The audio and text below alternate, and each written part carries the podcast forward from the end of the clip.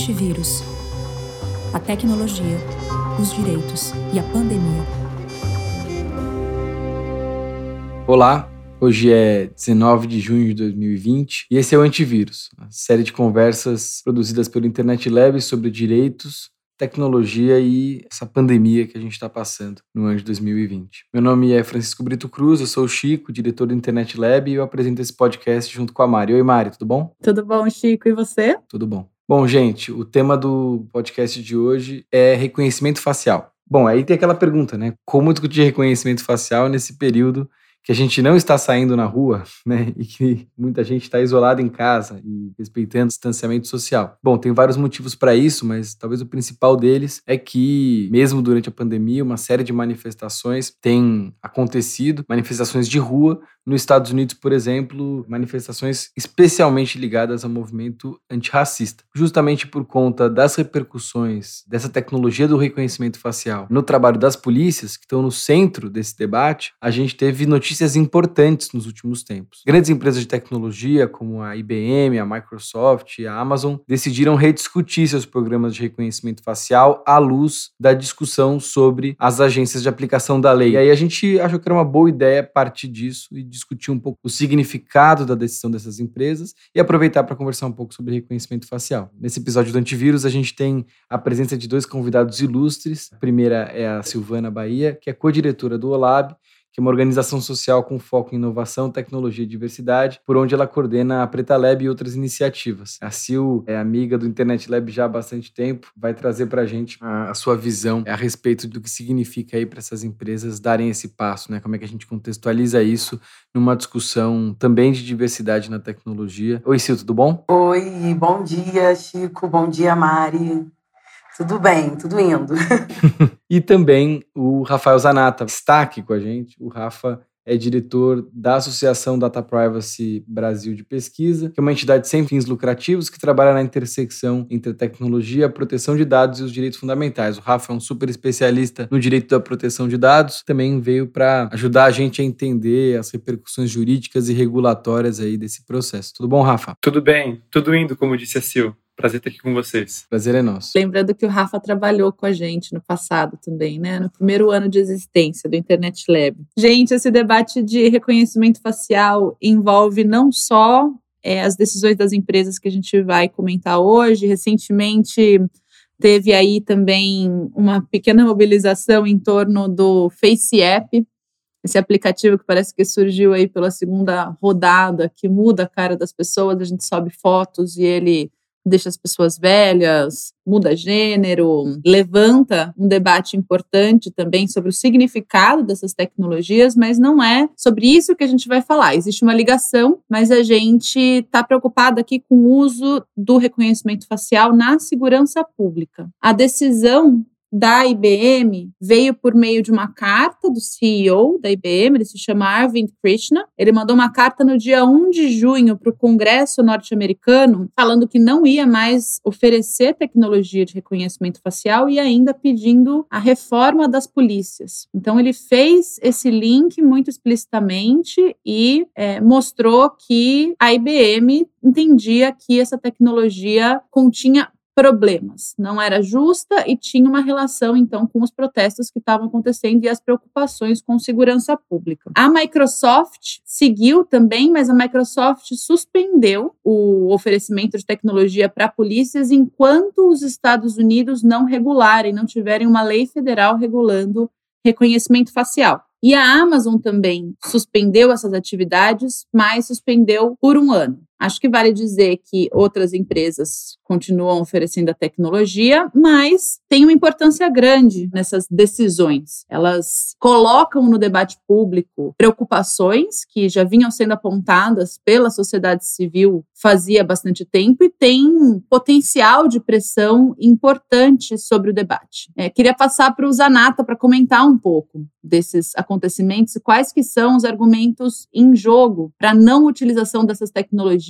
pelas polícias para fins de segurança pública. Eu acho, primeiro, assim, essa é uma notícia, a notícia per se, ela já é notável e ela é super importante porque ela coloca mais uma camada né, numa discussão que já é longa e ela é uma discussão bastante complexa porque envolve um movimento de contestação das entidades civis e especialistas sobre o uso dessas tecnologias automatizadas né, de reconhecimento facial em polícias. Oi, pessoal. Eu sou a Alessandra, Tech Fellow do Internet Lab e eu tô só interrompendo esse episódio para dar uma colinha básica sobre o que são essas chamadas tecnologias de reconhecimento facial. Bom, elas são aplicações utilizadas para detectar se em uma imagem, uma foto, por exemplo, existe um rosto humano. Então, como é que elas fazem isso? Essa aplicação, ela visualiza uma foto e ela procura por características que existem em rostos humanos. Por exemplo, o nosso rosto, ele tem um tamanho e um formato meio que padronizado, certo? Além disso, também temos uma certa distância padrão entre nossos olhos e nariz. Caso na foto apareça a orelha, também é possível de verificar o tamanho e o formato dessa orelha.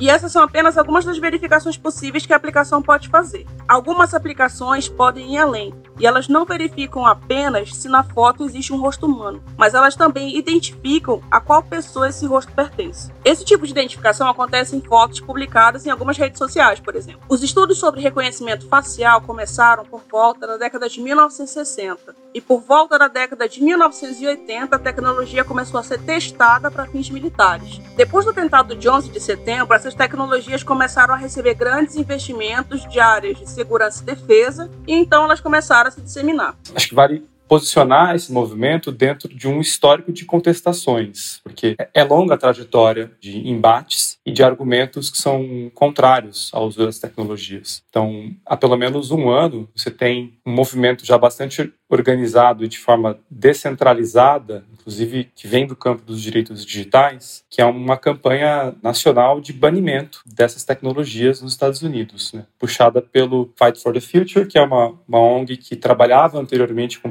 pautas de neutralidade de rede e direitos digitais, privacidade também, e que eles puxaram. Eu lembro que isso é, claramente surgiu né, uma campanha nacional por volta de maio ou junho do ano passado. E, paralelamente, interessante notar também que, ao mesmo tempo que surgem as campanhas nacionais, a própria Microsoft intensifica uma estratégia de lobby no Congresso americano, por meio do seu diretor jurídico, né, o Brad Smith, apresentando uma proposta de lei federal para uso de tecnologias de reconhecimento facial. Então, você vê também o interesse grande das empresas de determinar certas condições de uso e legalizar, por assim dizer, né, a partir de alguns critérios de avaliação de impacto, uma documentação maior né, e uma auditoria maior sobre os aspectos discriminatórios dessas tecnologias. E aí, justamente por essa discussão puxada por esses dois movimentos, né, movimento civil e movimento empresarial, surgem dois grandes eixos de debate, eu acho. Um primeiro eixo é uma argumentação muito forte de que esse tipo de tecnologia ela é habilitadora de vários tipos de opressão que são colidentes com a ideia de autonomia e de liberdades civis é, na sociedade americana ou em outras sociedades. Por quê? Por que ela é tão especial? Porque ela permite muito facilmente uma operação de identificação de indivíduos e de históricos a partir do cruzamento de outras bases e uma perseguição imediata sem devido processo legal ou sem a possibilidade da própria pessoa saber que ela é alvo de algum tipo de investigação, por assim dizer. Né? O fato de ter, ter a sua imagem, a sua cara coletada no espaço público, está rodando numa base de dados de uma estrutura de aplicação da lei, de law enforcement, e imediatamente dispara um alarme, um match, uma coisa do tipo, com bases de dados de criminosos, mugshots, ou pessoas que roubaram coisas em lojas, sem a pessoa saber que isso existe. Isso destrava ações de limitação da liberdade dessa pessoa. Ela vai ser levada para uma delegacia, ela vai ser presa, ela vai ser abordada por um policial para parar o que ela está fazendo e, e dar uma explicação. Por isso que alguns filósofos estão dizendo que o reconhecimento facial é a tecnologia perfeita da opressão e que há argumentos de sobra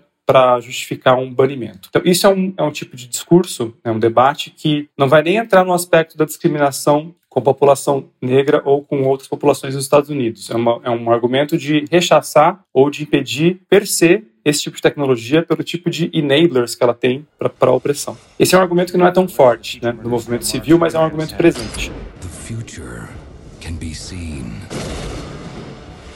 We have to run on are the images that they produce. We see what they see. There hasn't been a murder in six years. There's nothing wrong with the system. It is perfect. I agree. Murder can be stopped.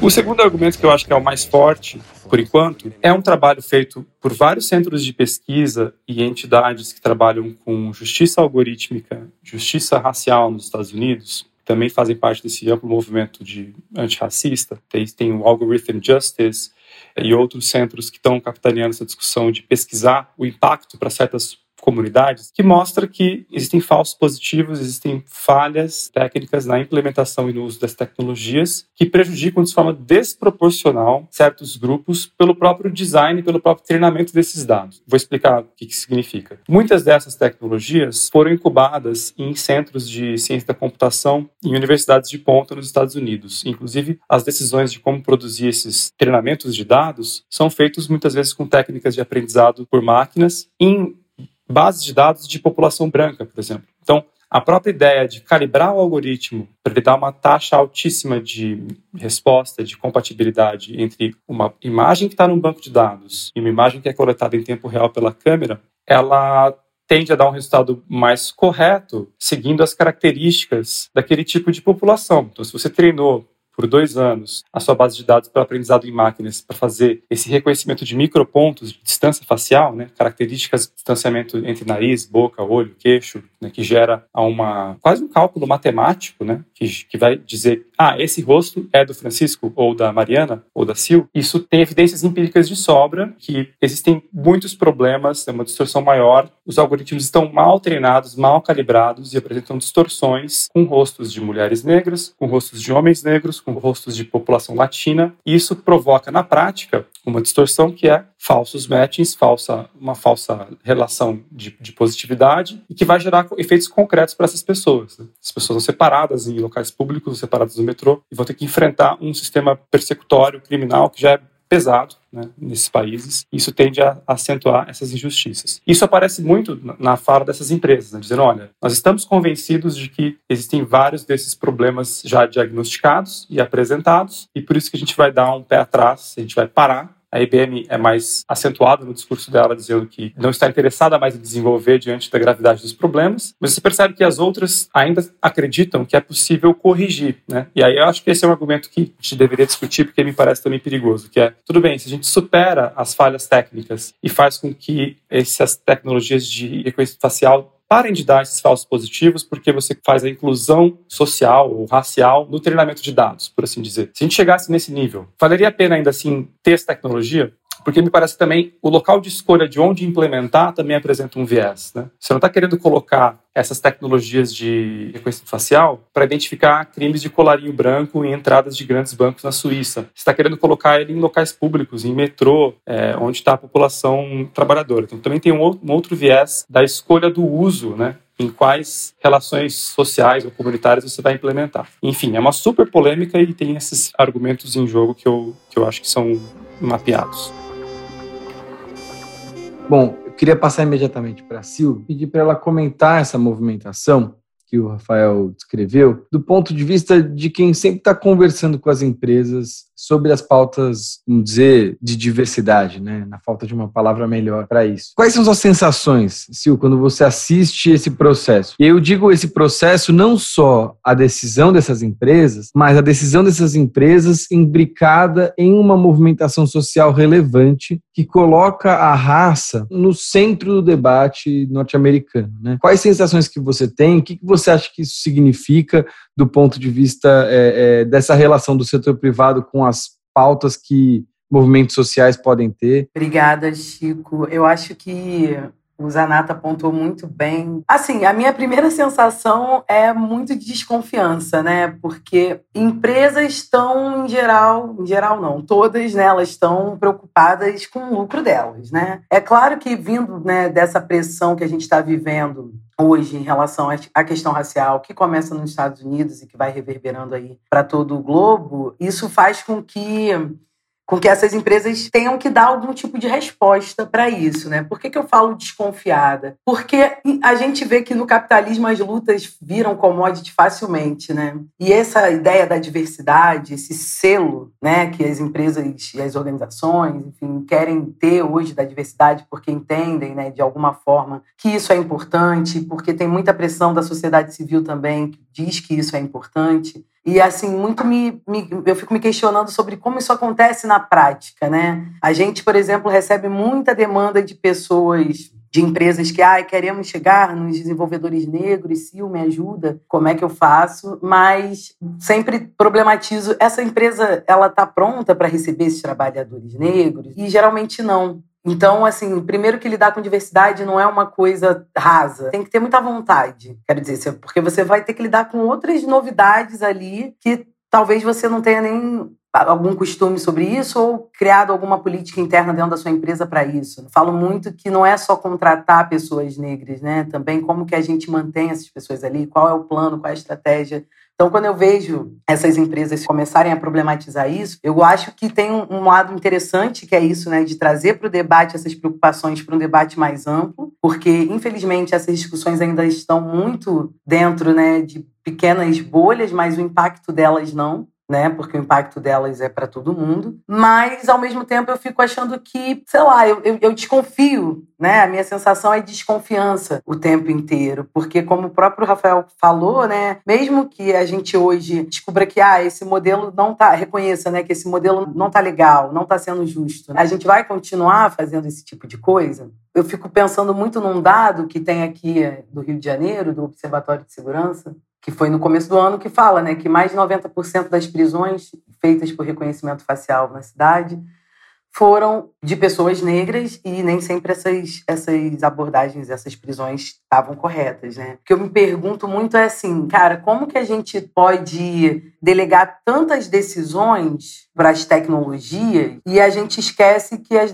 as tecnologias são frutos de escolhas humanas, né? Então, sempre há um interesse ali por trás. Eu não acho que com a pandemia e com todos esses protestos, a gente se transformou e que as empresas se transformaram e agora elas olharam que, de fato, tem questões, tem problemas, a tecnologia ou os produtos e serviços que elas produzem podem, de fato, aumentar a desigualdade. Eu não acho que isso veio assim sabe? Que agora as pessoas pararam para pensar nisso de uma forma justa e talvez honesta. Mas é, pode ser uma brecha para um caminho para essa discussão, mas eu olho isso tudo assim com muita desconfiança, na verdade, porque não confio, não acho que isso é algo que vem, sabe? Tipo do coração. Hum, não, a gente não trabalha com o coração nesse, nesse, né, né nessa área, assim. Então, eu desconfio muito, mas acho importante que a, de alguma forma isso acaba conversado em outros lugares por outras pessoas, porque para mim, assim, essas decisões que são muito complexas de uso de tecnologia, enfim, ainda mais quando envolve é uma massa, né, a sociedade como um todo, elas têm que ter muito mais participação do que tem hoje, né? Participação popular, participação em diversos setores que muitas vezes não conseguem nem entender muito do que que a gente está falando. Sil, pois é, a gente começou a adotar né, as tecnologias de reconhecimento facial para a segurança pública, parece que sem muito um debate qualificado ser feito antes e sem testes suficientes, inclusive. Você mencionava que mais de 90% das pessoas presas no Rio de Janeiro por essa tecnologia foram negras e tem histórias já muito importantes de erros também. Né? Então, é um pouco o que vocês dois falavam: o problema da tecnologia errar em si, o problema do uso dela também em si, aí pensando numa questão que envolve não só a tecnologia, envolve onde a gente coloca essas tecnologias, que lugares que a gente está vigiando. Eu fiquei lembrando aqui, enquanto você falava, do caso da mulher que em 2019 foi presa em Copacabana. Ela estava sentada né, no calçadão e ela foi presa por um crime que não só ela não tinha cometido, como a pessoa que estava sendo acusada de ter cometido já tinha sido presa. Então, além de tudo, a gente está falando de um problema aí, né, mais profundo ainda de, de dados, né, de capacidade tecnológica do Estado. E é engraçado como, engraçado triste, né? tragicômico, como a tecnologia vem como uma bala de prata. Parece é. que, nossa, a gente vai começar a usar reconhecimento facial, que coisa moderna.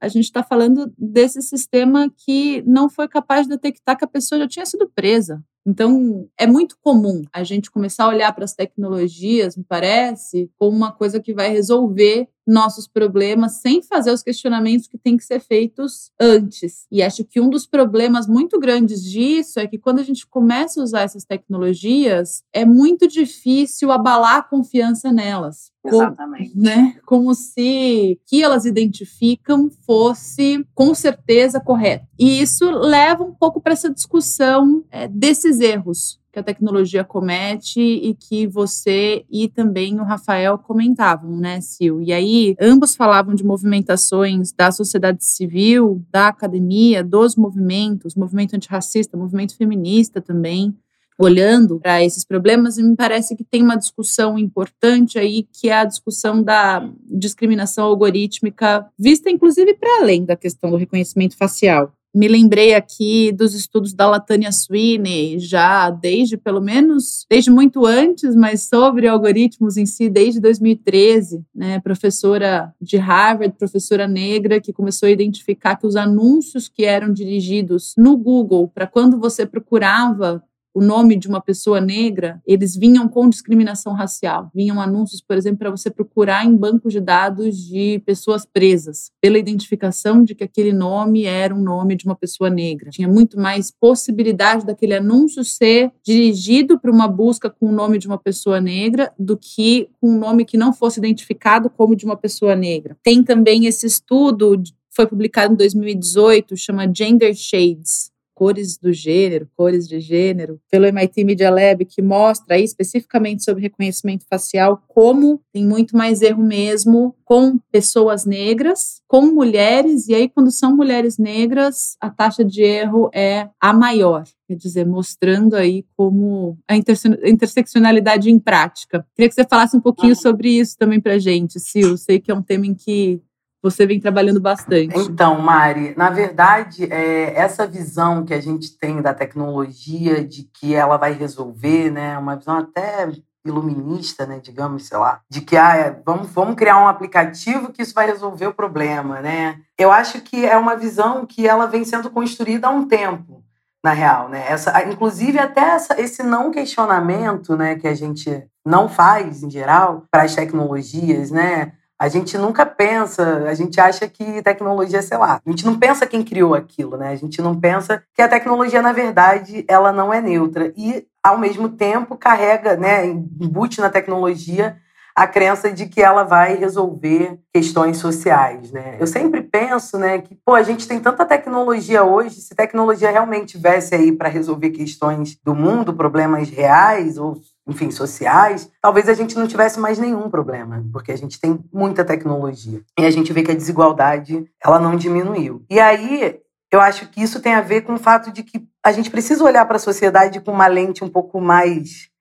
né, mais límpida, assim, porque se a sociedade é racista, ela é machista, e aí olhando para o Brasil em específico, né, um país que se constrói em cima dessas duas bases, né? Quando a gente leva isso para a tecnologia, que é esse lugar que as pessoas que da que em geral a gente pensa, né? Porque da forma que ela é criada, a gente não, não tem que pensar que isso tem a ver com questões sociais, ou com questões de gênero, ou com questões raciais, né? Mas só que tem.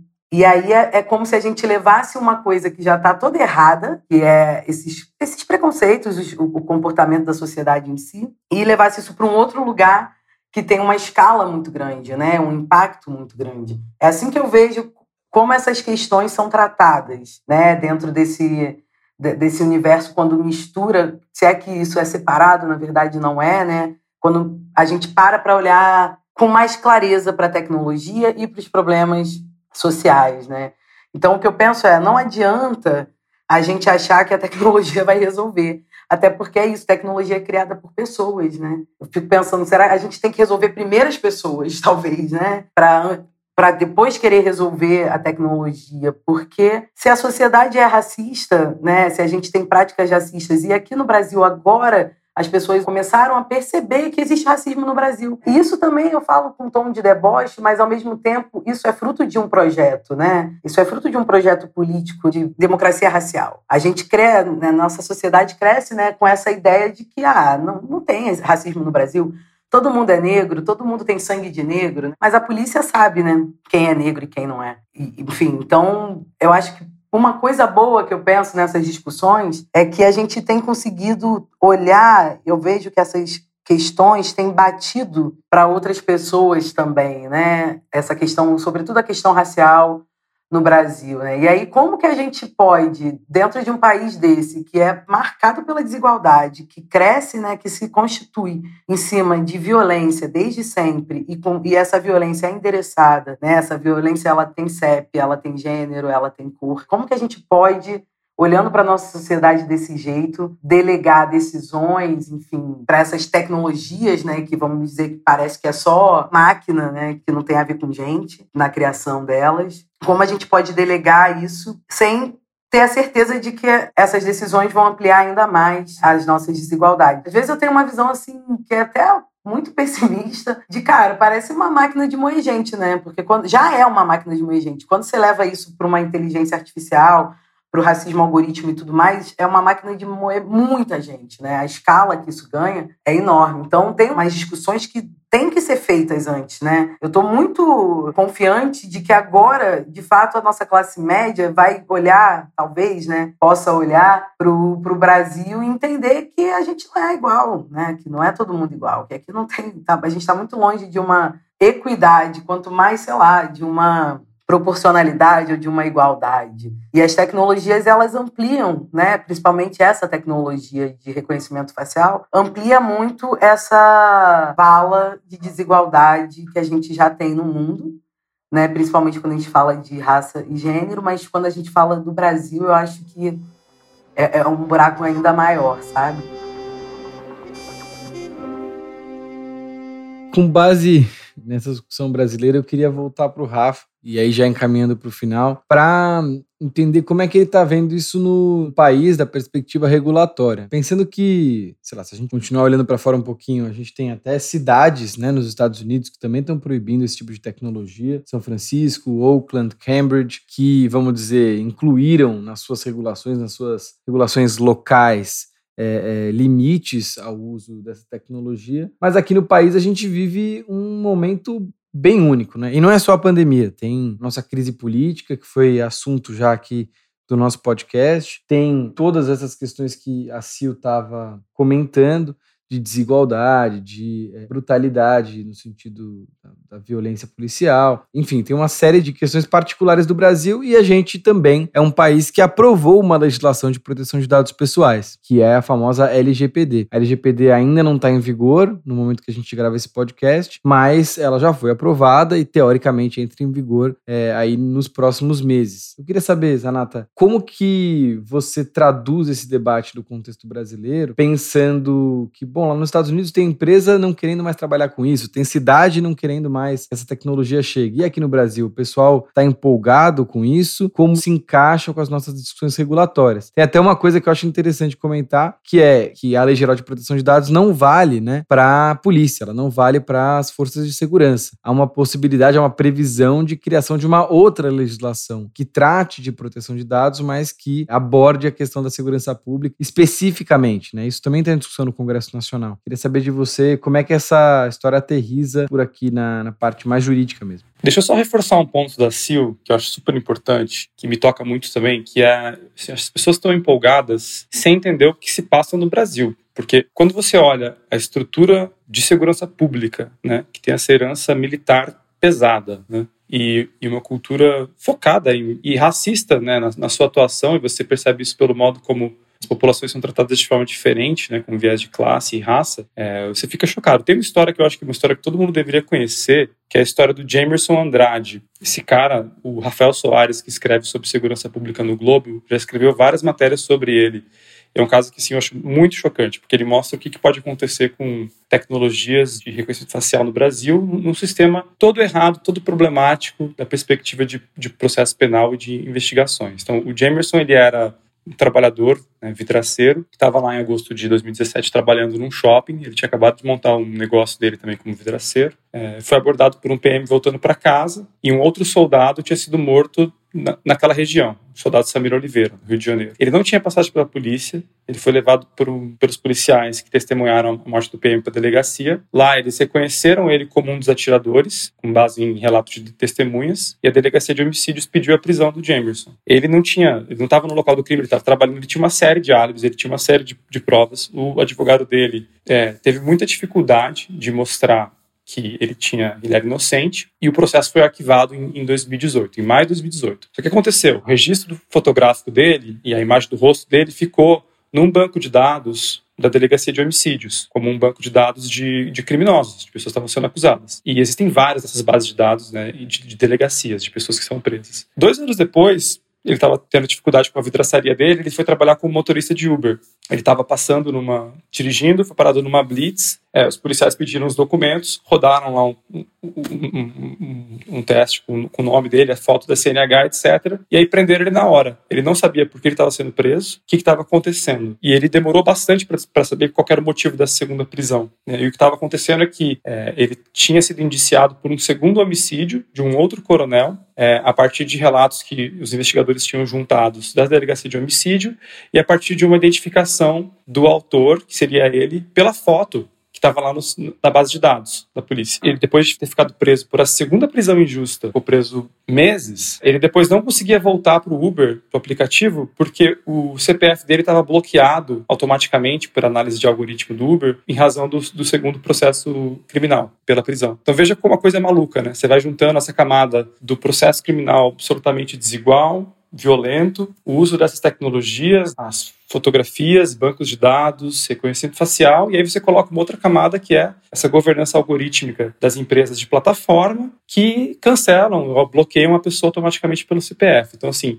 a história do Jamerson tinha que ser estudada nas faculdades de ciências sociais, de direito, é, de, de estudo sobre segurança pública, e todo mundo que trabalha com esse tema tinha que saber, porque para mim ela é muito emblemática de uma coisa assim, uma desigualdade em esteroides, sabe, que está acontecendo no Brasil e um cenário de injustiça muito acentuado por essas tecnologias. Como você falou, Chico, voltando para o debate regulatório, é, a situação no Brasil ela é muito complicada porque os projetos que estão tratando sobre esse assunto no Congresso eles buscam uma regulamentação para que essa tecnologia possa ser utilizada rapidamente. Existe um cenário de lobby muito grande de empresas inglesas, americanas, vários fornecedores pressionando os secretários de segurança pública nos estados para acelerar a contratação disso, colocar nos seus editais de renovação de câmeras dos metrôs. Isso está acontecendo em São Paulo, está acontecendo no Rio de Janeiro. Nos vagões do metrô, avisos de que você está sendo filmado. Câmeras por todos os lados já fazem parte da rotina dos usuários que nem se dão conta de que estão sendo gravados.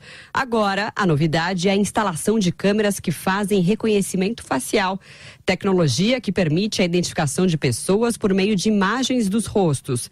A medida, que está em licitação e ainda não tem data para implantação, faz parte de um novo sistema de monitoramento eletrônico para aumentar a segurança nas linhas 1 azul, 2 verde e 3 vermelha. Tem investigações já sobre corrupção é, no Rio de Janeiro, das ligações do Witzel com os fornecedores de tecnologia de reconhecimento facial e é um assunto importante de se olhar também, né, que é como é que se chega a esse preço. São tecnologias caras também, né? Vamos lembrar que o Detecta em São Paulo custou 30 milhões para os cofres públicos. Pelos estudos que eu li sobre a efetividade do Detecta para segurança pública, não ajudou em nada. Então, é, foram 30 milhões que ajudou muito.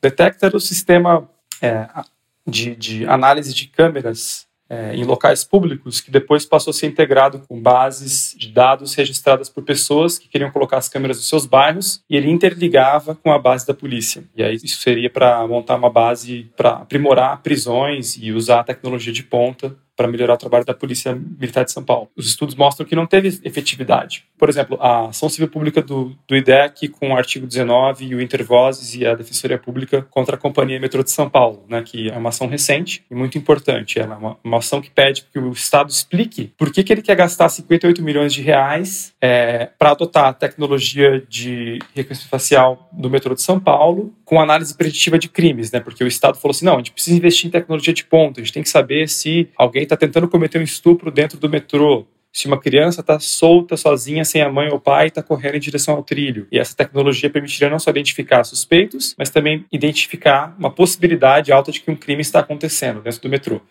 E aí, essas ONGs e a Defensoria fizeram algo muito importante que foi dizer, olha, se você vai fazer essa implementação nos próximos anos, você vai tratar dados pessoais que são sensíveis, dado biométrico, e você você não pode simplesmente argumentar que você quer fazer isso por uma questão de segurança pública. Você tem que demonstrar quais são os cuidados, qual é o devido processo que você tem na implementação disso é, e as salvaguardas que você vai dar para as pessoas de que essa tecnologia não é falha e que ela não vai gerar esses efeitos concretos na vida de quem usa o metrô. Então, eles pediram que o Estado fosse obrigado a produzir um relatório de impacto à proteção de dados pessoais, que é um instrumento que está previsto na Lei Geral de Proteção de Dados, né, na Lei 13.709. Essa ação foi vitoriosa agora na liminar, porque a juíza da primeira instância falou: sim, correto, o Estado tem a obrigação de demonstrar por que, que ele precisa e documentar sua avaliação de impacto antes de decidir contratar esses fornecedores. E esse é o tipo de arma que a gente pode ter na mão se a gente souber usar bem a Lei Geral de Proteção de Dados Pessoais porque ela vai obrigar situações de produção de relatório de impacto quando a autoridade identificar que tem atividades de alto risco. Então, se nós tivermos uma autoridade de dados pessoais constituída dizendo, olha, coleta de dados em local público para fins de segurança pública é atividade de alto risco, porque você está coletando dados de milhões de pessoas. Só no metrô de São Paulo,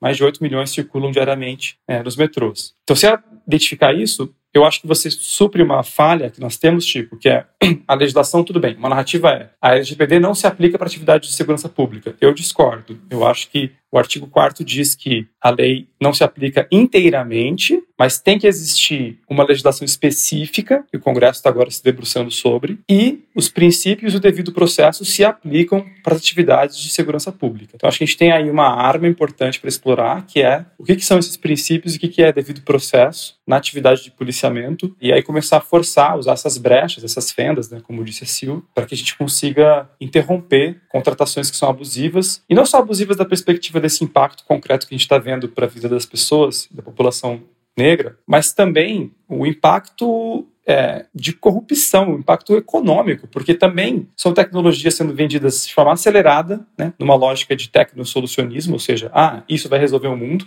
O gestor público tem uma profunda simetria de informação, ele não sabe dizer se o preço é justo, correto, qual é o parâmetro, como é que você calcularia uma taxa de efetividade de identificação de pessoas no metrô, e aí você tem esse, essa distorção que é monumental. Então, são problemas de várias ordens que a gente tem que começar a atacar aqui no Brasil rapidamente, porque a população está ainda muito na onda das eleições passadas de ser levada por um argumento do problema da segurança pública, como se fosse um macro problema, deveria ser solucionado por uma bala de prata, alguma coisa imediata. Não é assim. E, e, essas tecnologias não vão solucionar. Eu queria fazer uma última pergunta para vocês responderem muito brevemente. A gente começou o episódio falando sobre a IBM encerrando suas atividades com, com reconhecimento facial e aí as decisões da Microsoft e da Amazon também. E isso foram decisões que foram tomadas nos Estados Unidos, cartas enviadas para o Congresso norte-americano. Queria entender se vocês acham que isso pode ter um impacto no Brasil e qual, pensando aí em quem que está oferecendo essas tecnologias